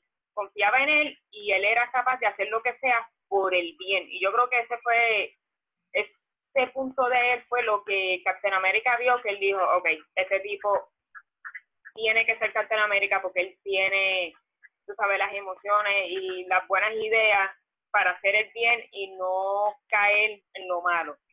Mm. Yo encuentro eso. Me hubiera gustado que hubiera sido Bucky anyway, pero me, hace sentido como quiera, no me molesta. Pues a mí lo que pasa es que como yo no vi, o sea, yo no en ninguna de las películas, y por eso le pregunté, yo dije, Luis, yo no sé si es que salió en alguna película y yo me lo perdí, pero esa cuestión de Falcon, para mí Falcon es un, es un héroe, es otro héroe. Entonces, a mí, y yo le dije que yo soy muy tradicional para esas cosas. A mí, como que un héroe convierte a otro héroe y eso, yo dije, eh, eso para mí, eso no, no brega, en mi pero yo personalmente. Pero, que es, eh, y es Falcon, es otro tipo de héroe con otros poderes, otras cosas. Yo sé que él, en un cómic, volviendo a los cómics, que sí se vuelve, pero es un cómic de ahora, es un cómic de 2010, o sea, no es un cómic clásico ni nada por el estilo. Pues yo dije, hmm, esto como que está muy, muy Y porque yo no vi en las otras películas, el desarrollo ese de la relación entre Falcon y, Capitán América es bien va, es bien, bien entonces te deja como, como el plot hole, te deja algo así como que, pero de para, para, defender nuestro punto, este, la cuestión de que Capitán América 1 te enseñan cuando él muere en la parte del tren, el bonding que eso le afecta a Capitán América. La Winter Soldier es él tratando de ayudar a su amigo de que vuelva a la luz nuevamente. Civil War es el revolú, el criquero es porque él está protegiendo a Bucky. O sea, tú me, tú me entiendes como que esa building para ese momento, y yo estoy seguro que nosotros no estamos solos en esto. Yo creo que hay mucha gente, que no lo con mucha gente, pero estoy seguro que hay mucha gente que quizás se siente igual que nosotros. No está mal que se lo dieran a, a, a Falcon, ok, pero yo lo encontré como que no me, no sé de dónde salió esa conexión. O sea, a mí me dejaron ese, ese, ese y además porque es un final, es un final bien importante, es el héroe de los Avengers, es como que el, que es yo sé que, exacto, es el líder. Y tú dices, contra se lo dejó a yo dije, esto como que me confunde. Y, y siento que como que fue, como que quisieron, fue más, no fue tanto eh, o sea, si ellos, si ellos me hubiesen contado más de la historia entre Falcon y Capitán América un poquito más antes, pues yo hubiese dicho, ok, pero yo siento que fue convenient porque necesita responder a un grupo. Y acuérdate que esta película, todo lo que hemos discutido hasta ahora es que responde a quienes la están viendo. E, esta gente sí escucha a su, a su fan, como Star Wars. Entonces, yo creo que ellos, ellos dijeron, pues vamos a ver cómo unimos esto así. Otra cosa que vi, que hablando de Okoye, que me encanta, ella siempre estuvo al frente. Siempre, siempre, siempre. Y, y yo creo que es porque ellos saben que esa era la favorita. Ese fue un personaje favorito de, de casi todo el mundo en Black Panther. Y al final, en el funeral de, de Stark, ella está enfrente de Black Panther también. O sea, enfrente está. Y yo ella, ella, es el bodyguard, siempre va a estar al frente también. Pero entiendo lo que quieres decir. Sí. pero la pusieron, pero estaba, estaba la hermana, estaba, y ella estaba, en, o sea, en medio, enfrente, la, la forma, y ella estaba así, erguida, y, y, ¿cómo es que se llama? Chadwick, qué sé yo. Que a mí me pareció, a mí personalmente, ese actor como que no me gustó porque estaba bien, ah, yo dije, ese tipo como que, ya no tiene ganas no tiene relevancia. Eh, pero ahora que están mencionando esto, hay otras cosas femeninas. La, la pelea de Scarlett con Thanos, eso fue un boom en el, power, el, empowerment, porque ya se fue al Mírame con Thanos. Y mucha gente que no está mencionando esto, lo de Pepper Potts en el traje de Iron Man, a mí me mató. yo la vi, yo no me lo esperaba, yo la vi y ese Pepper Potts en el traje de Iron Man, eso quedó brutal. Que de hecho decía, mucho tardaron para ponerla en el traje. Aunque ella siempre estuvo que media apática a que él estuviera involucrada en esas cosas, pero me, me mató. Esa, me, como que se, imagino que obviamente sí, ella tenía que luchar en esta, esta era la batalla decisiva. Pero también eh, muchas escenas de empowerment. ¿Te tienes que ir todavía o tienes unos minutos, Melina? Um, unos cinco minutitos más. Ok, porque la, la, escena que a mí me, me, Yendo ahora, estamos como perfecto para atrás. La escena que a mí me echaba fue cuando. Eh, va a sonar feo, pero cuando eh, Capitán América agarró el marrón. Había eso. Me, eso para mí fue como que, ¡ah! ¿Qué es esto? Porque, porque ya, ya sabía, yo sabía que eso iba a pasar aquí.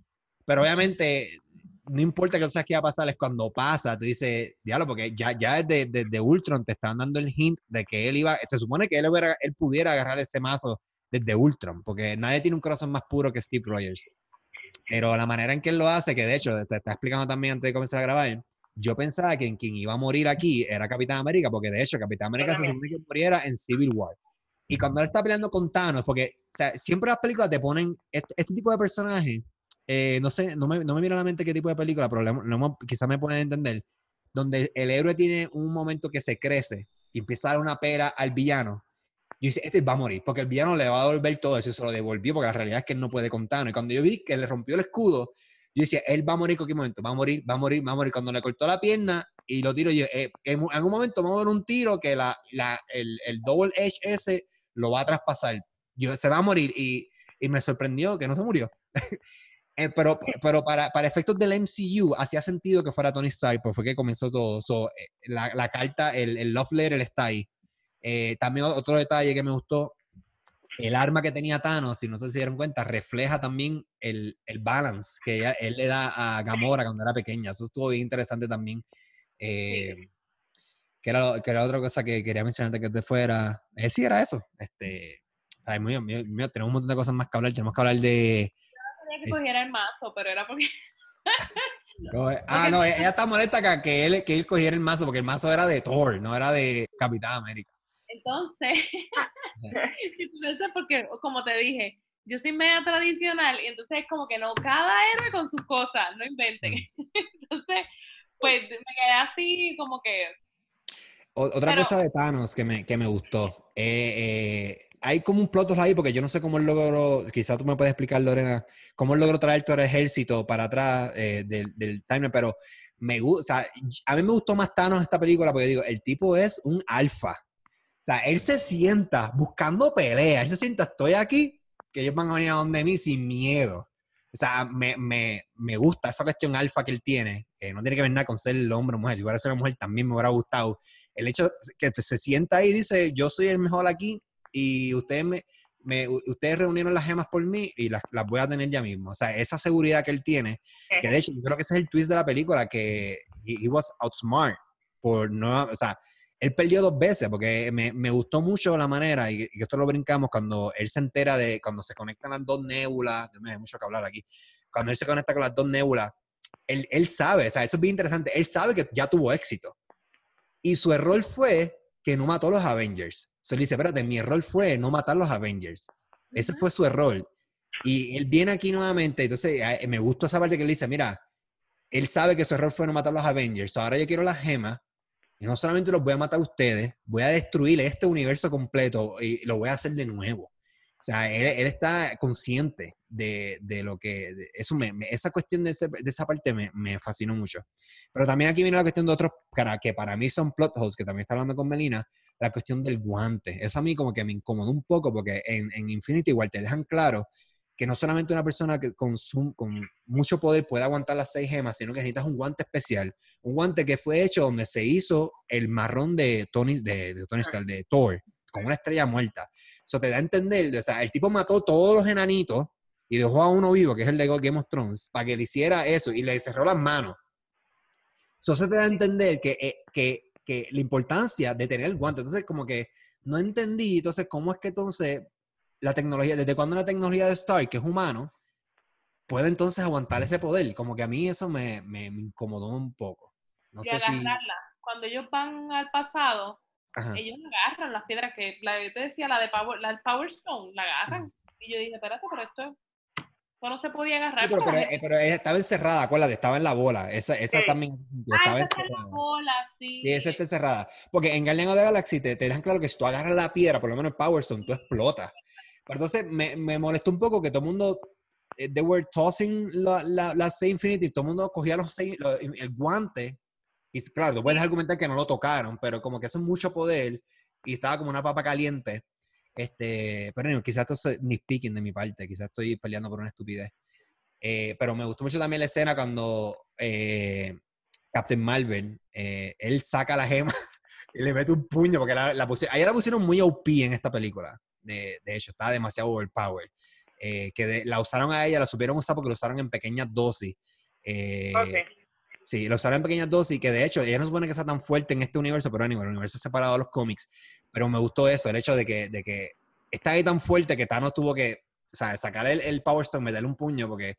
Y con eso, o sea, él, nuevamente digo que no es un alfa, porque él peleó con todo el mundo ahí y cansado. Y con eso, o sea, era, era duro de matar, como la mala traducción de Die Hard. Pero anyway, eh, te, tienes, te imagino que te tienes que ir, ¿verdad, Melina? ¿O estás bien? Sí, ahora me tengo que ir. Solamente iba a decirles algo antes de irme, porque yo sé que van a hablar más cosas y... Ya, se nos queda un montón.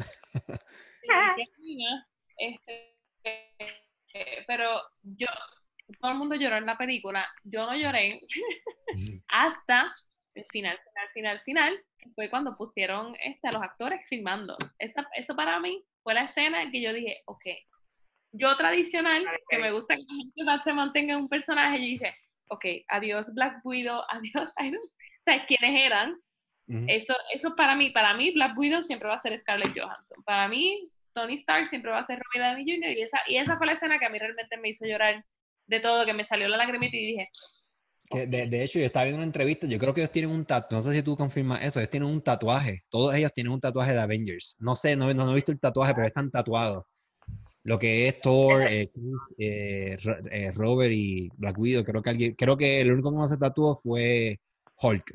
¿Cómo se llama esta expresión? Exacto, Mark Sí. Pues a mí me encantó. Esa fue la escena en que yo dije, ok, it's, it's over.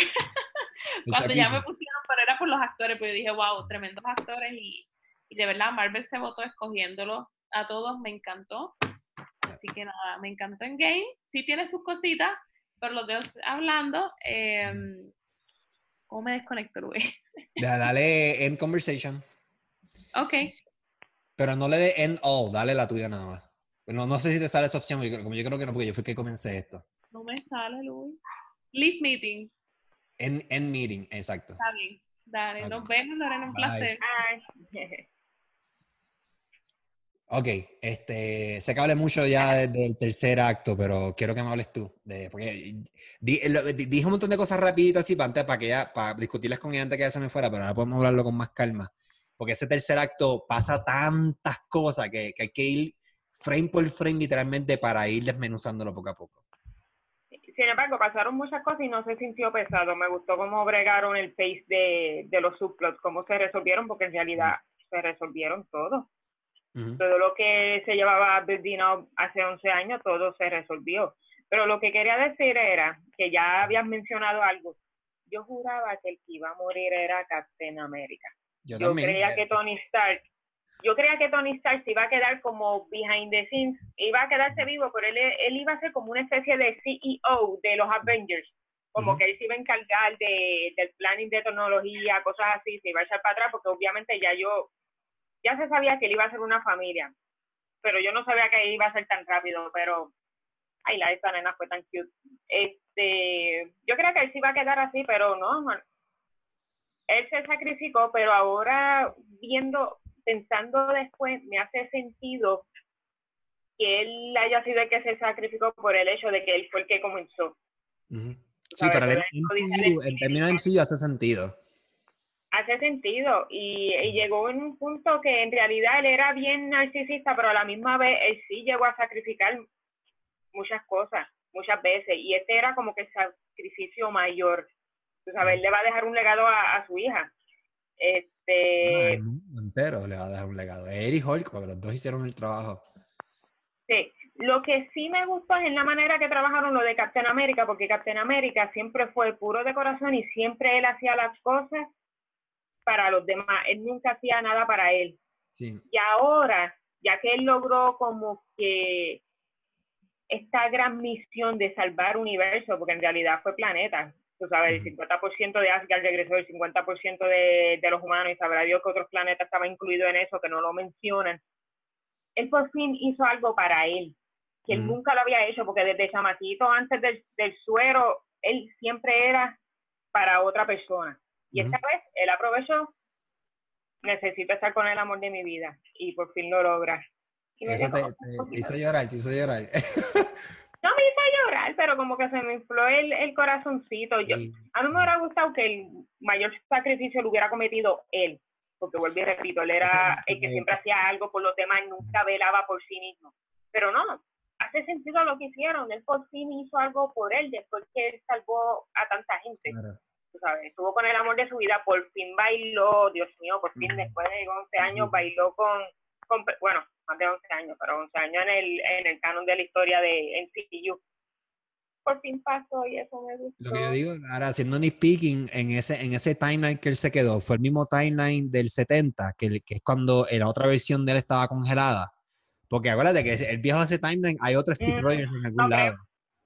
Pero, pero entonces, ¿dónde estaba el Steve Rogers de ese timeline? Es, ahí es donde empiezan los problemas.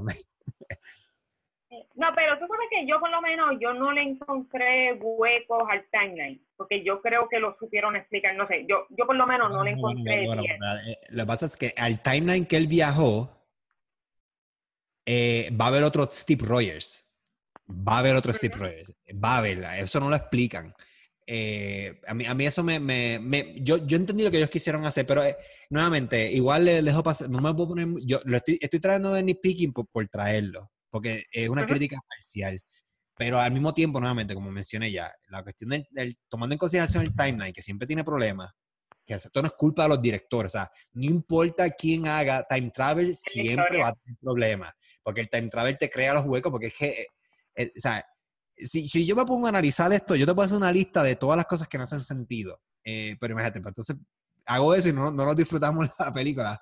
Este, pero pero se la, me gustó porque, como dijimos al principio, eh, la película está aware que esto es una locura y que esto no hace sentido. Eso está bien.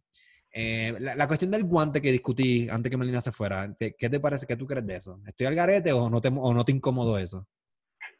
A mí no me incomodó porque recuérdate que en Infinity War este, el mismo Thanos le dijo a Tony Stark, y era algo que ya se había mencionado en of Ultron, Tony Stark tiene un genio que sobrepasa a cualquier humano. El tipo es un genio, literalmente. Y Thanos se lo dijo en Infinity, mira, tú tienes, tienes el mismo, la misma maldición que yo, que es el de conocimiento, el de sabiduría. So, no me está extraño que él haya creado, porque si no me recuerdo, él duplicó el poder del cubo en una de las películas de Iron Man, no me acuerdo ahora cuál, pero él lo hizo, o sea, lo que él tiene por mente es sabiduría pura. O sea, no me estuvo raro que él pudiera resolver lo del viaje en el tiempo y tampoco me estuvo raro que él pudiera crear un guante que soportara el poder, bueno, limitadamente, porque el, el él tampoco soportó tanto los poderes de la piedra, mira lo que le pasó a Thanos. el, snap, el snap es lo que no aguantan, el snap es lo que no, aguantan. Pero que a mí no me está raro que Tony Stark creó un guante que por lo menos soportara el snap con la tecnología de él, porque según la historia de MCU, la, toda la tecnología de él es como que, wow. de, hecho, cuando Thanos, Thanos me gusta, cuando Thanos pierde, él se sienta y es, em, es, es, es, como, es igual, es equivalente a cuando él gana en Infinity, porque él se sienta ok, logré. Y aquí, pero aquí es diferente, aquí él se siente y dice, diablo, como que perdí, y perdí por segunda vez contra la, en la misma gente de outsmart, o sea, como que me fueron más inteligentes que yo, me cogieron de sangre, o sea, él se siente y reflexiona. Sea, él, él dice, espérate, ok, pues tengo que sentar, déjame, ya, ya perdí, there's nothing else I can do. So, eso me, me, me, gustó mucho. La, la muerte de Tony Stark me, me chocó, me, me, afectó, me afectó, pero, pero no tanto como cuando, cuando me agarró el marrón, yo, es, eso es lo que yo quería ver. Eh, porque lo que yo dije, yo dije, no me digas que Thor va a morir, porque yo digo, ok, Thor está gordo, está fuera de condición. y yo dije, yo dije, si Thor muere con esa hacha en el pecho, también es recordándonos a Infinity War. Él, respeta, él mata a Thanos en el... De hecho, yo creo que Thanos muere momentáneamente y revive cuando en el pecho. Sí, yo dije, ok, si me matan, yo dije, porque si me matan a, Thor y, y, Thor muere ahí y Capitán América coge el marrón, iba a ser peor. Pero gracias a Dios no, no murió Thor. So, yo, yo, pero no, ¿no te parece a ti cuando no estaba peleando con Thanos, Capitán América, que él iba a morir? A mí me, me, me dio el aire de que este, él va a morir en cualquier, en cualquier frame, va a morir. Porque la pelea estaba bien. Yo creía que iba a morir. Sí, es que, es que la yo creía que iba a morir. Yo dije cuando le rompió el escudo, porque yo dije el escudo roto, yo dije, ok, aquí he's gonna die, eh, pero no murió afortunadamente. Yo también, eh, pero lo más que me gustó de eso de la pelea, que por fin Steve Rogers coge el marrón, fue que hasta el mismo Thor lo dijo, I knew it. Él ya sabía. Él sabía que Captain America desde hecho Fulton era worthy de tener el marrón, porque el papá se lo dijo en la primera de Thor. Tú sabes, el marrón no es que tiene nombre y apellido, es la persona worthy de cargarlo por el poder que tiene. Tú sabes, el marrón tiene en realidad una cierta vida. Tú sabes, y escoge, ok, este va a ser el bien, este va a ser justicia, país a donde yo voy. acuérdate, que ese marrón eh, es que tiene un spell por Odín y que solamente el, el puede agarrarlo y el que lo agarra tiene sí. So, que esa, eh, ese spell es como le dio cierta vida, porque el marrón puede percibir otras cosas, es como que I love this. Sí, pero lo, otra cosa es que eh, aquí, again, hay muchas cosas que se nos van a quedar mencionarlos, pero igual, si, si ustedes quieren que yo haga speaking, puedo decir, ok, Thor se lleva ese marrón de ese timeline, ¿dónde está el otro Thor? ¿Cómo no se dio cuenta que le robaron el marrón? Es como que, eh, o sea, hay muchas cosas que si me, pongo a escarbar ahí como un perrito, sacamos un montón de cosas que uno no se disfruta de la película. Eh, me gustó también la relación de Peter Parker y Tony Stark también, que se ven, abrazan. Que Tony Stark se siente también con el cargo de conciencia que fue el que involucró a Spider-Man en este revoluzo. También él tiene, él carga con parte de la culpa. Otra cosa importante que no mencionamos, eh, también yo creo que se venía a venir ya que Tony Stark iba a fallecer por la cuestión de que él conoce a su papá en el pasado y él logra crear ese bonding con su papá, aunque fuera momentáneamente, porque la impresión que te da en las otras películas es que su relación con su papá era muy distante, ¿no? el poder conocer a su papá y su papá expresarse, conocer ese otro lado que, que nunca conoció, fue como que bien touching. ese eh, fue el closure que nunca había tenido Tony Stark. Exactamente, que, la, que, que de hecho eso, ese, ese, ese, problema que tiene con su papá es lo que lo, lo, hace también a él con el carácter que él tiene. O sea, parte de, de, su dinámica como persona es a causa de esa desconexión que él tuvo con su padre. Eh, yo me estaba quejando también, le está diciendo Melina, que me, me, hubiera gustado ver a Hulk peleando, pero digo, espérate, tengo que ser justo porque Hulk, si tuvo un papel mucho más relevante, pasa que de otra manera diferente. Eso tampoco no me lo esperaba. Yo no sabía que Profesor Hulk salía en este filme. Que eso es algo que ya lo, habíamos visto en los cómics, que Hulk logra eh, un, un, balance entre las dos entidades que él tiene. Eh, eso me, me, me, gustó mucho, pero me hubiera gustado como que le diera para darle puñitos a Thanos, pero me quedé con las ganas. Eh, de hecho, el Thanos estaba ahí, digo, nuevamente, Thanos me encantó como peleó aquí, estaba bien, bien OP. Es que Thanos es un Titan, o sea, como que hay que recordar eso, la, la, la especie de él era heavy duty y ellos eran, si no me equivoco, ellos eran una clase de, de raza guerrera también. Tú sabes que ese poder, es que ese tipo sin las piedras pudo hacer tantas cosas. Es que ese villano desde el principio fue bueno porque fue tan complejo y es el tipo de este de villano como tú mencionaste, que él está haciendo las cosas no porque él es malo, es que él quiere hacer el bien. Es que él cree que en la manera que está haciendo el bien es que está bien. Es que es, que es hasta debatible. Yo, yo podría decir que lo que él hizo está bien y, y yo no puedo decirte nada. Porque está hasta cierto punto. Yo que, soy, yo que soy una persona que yo odio la humanidad a veces. Y la realidad, mira, ponte a pensar, vamos a, vamos a analizar esto en perspectiva. ¿Qué los seres humanos eh, componemos en este planeta? Nada, aparte de destruirlo. Nosotros actualmente tenemos un problema de sobrepoblación, que de aquí a varios años más la, sobrepoblación nos va a traer escasez de agua, escasez de comida, más muerte, más niños. Entonces yo digo, hasta cierto punto, ¿para qué seguimos pariendo? Hace sentido lo que él dice. Elimino a la gente. Eh, mucha gente dice, ah, él hubiera creado más resources, pero ¿cuál es? Es mejor eliminar la gente que crear más resources. Sí, entonces, eh, para, yo, hace sentido, por eso digo, hasta cierto punto, yo digo, ¿sabes qué? Thanos no es, no es un villano, es un héroe, está, está haciendo algo beneficioso para el, el la, la, existencia, por llamarle que incluya toda la galaxia y todo lo demás. Sí, porque a él lo que lo hace villano per se es el método que él utiliza para crear el balance en todo el universo, porque no fue más que en la Tierra, ya él había hecho, en el transcurrir de años, él iba planeta por planeta, tú sabes. era malo. Era un gol de él de Sí, pero, pero es, complejo porque si tú te fijas, en, él respeta mucho a los Avengers. Él pudo haber matado a los Avengers en Infinity igual no lo hizo, porque yo digo, si realmente él fuera malo, malo, malo de verdad, que es lo que quieren todos los, villanos de cada película individual, es matar a su, a su contraparte. Él no los mató porque no era, él mató a Tony Stark porque estaba defendiendo. O sea, ¿me entiendes? No fue que él lo quería matar, la verdad que pues, pues yo me voy a defender, tampoco me voy a dejar morir.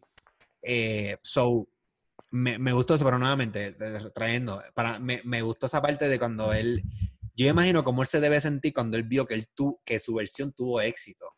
Y es como que ya yo lo logré. Ahí se le nota en la cara. Y no pudieron aceptar su derrota. Y de hecho, cuando él ve el video que él lo decapitan, el, el futuro self de él, él no le importa, dice, ya no importa porque ya yo logré lo que yo quería. Eso está cabrón. de hecho, se alegró, él tuvo como que esta cara de satisfacción, lo logré, logré mi destino. Y a él no le importó, él no, él no ni, él, ¿cómo se dice? Él ni brincó ni nada cuando vio que le cortaron la cabeza. Él al contrario sonrió.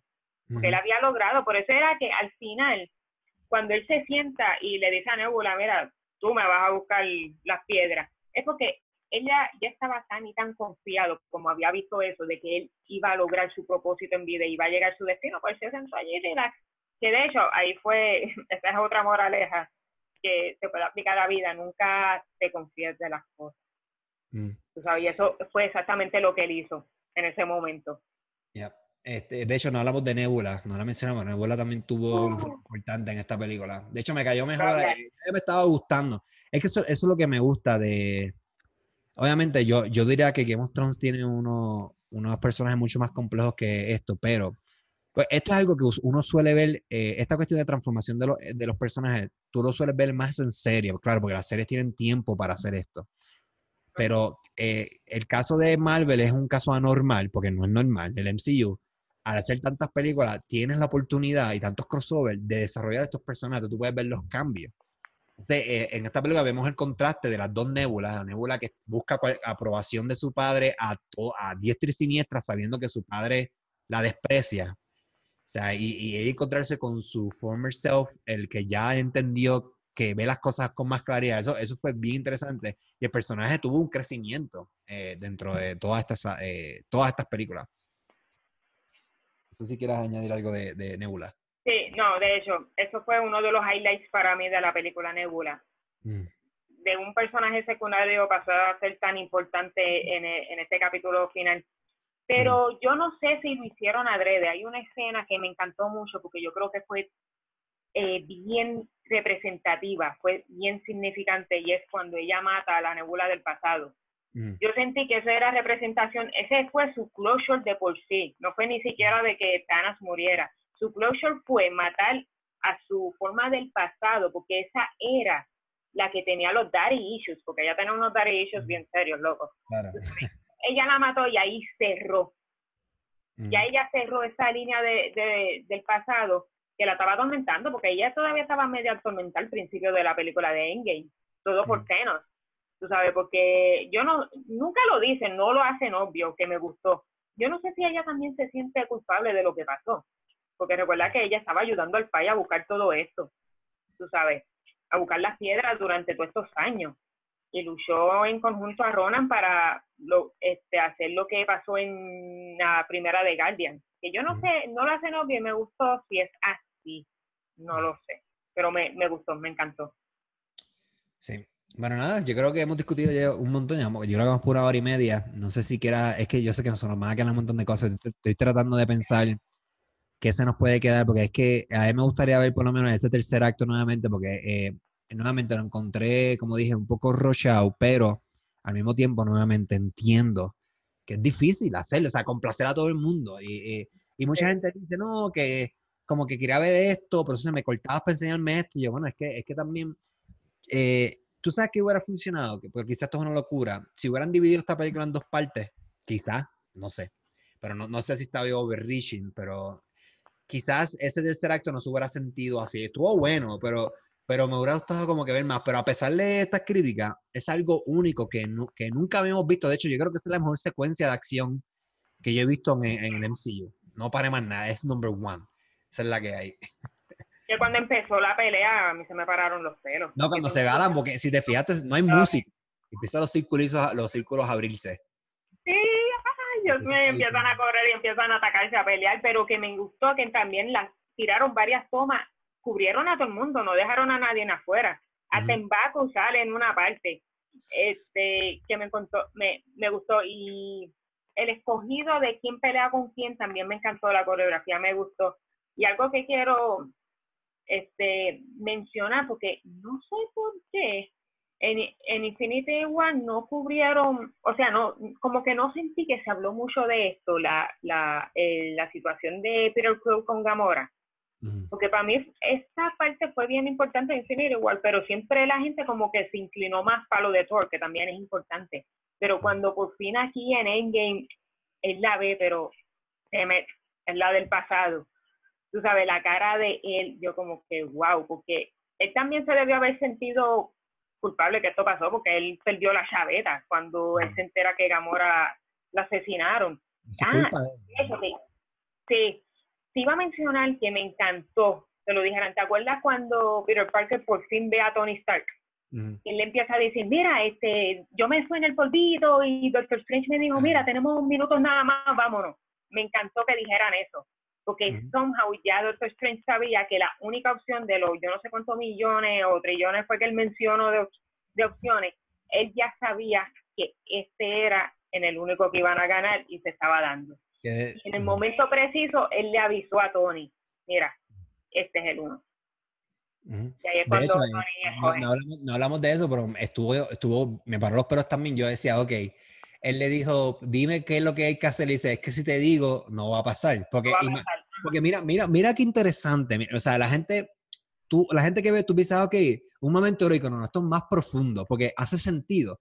Si yo te digo a ti, mira, es que vamos a ganar, pero tú te vas a suicidar, puedes sembrar dudas. Entonces, si siembras dudas, pues no pasa.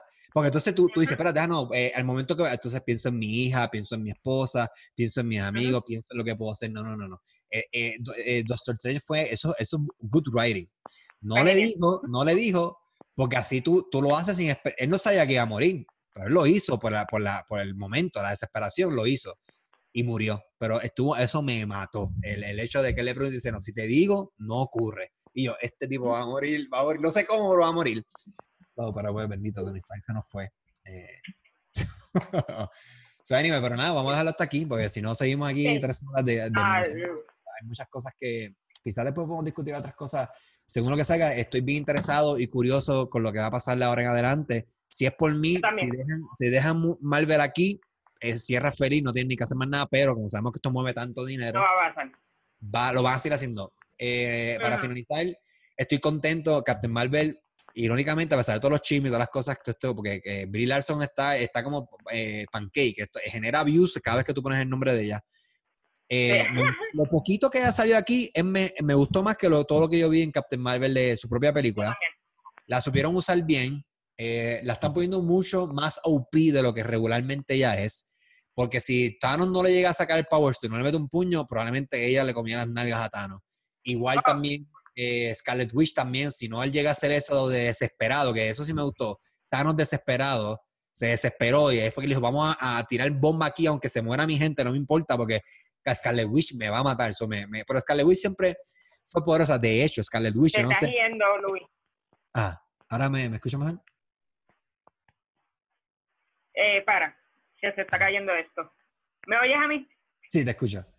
Ok, dale, repite. Sorry.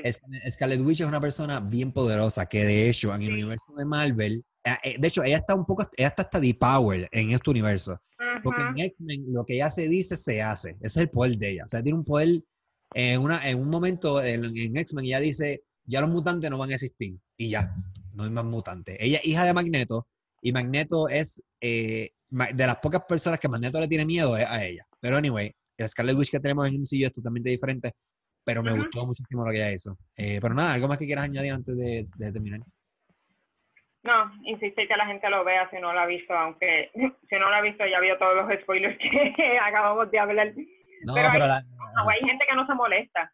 No, no, pero, pero la gente, la gente va a querer escuchar estas discusiones porque eh, es que, hay que es interesante todo lo que hay que hablar y, y todas estas cosas. Pero anyway, gracias por haber estado conmigo y soportar una hora también. a Melina también, que no se tuvo que ir, pero fue, me gustó la conversación. Así que nada,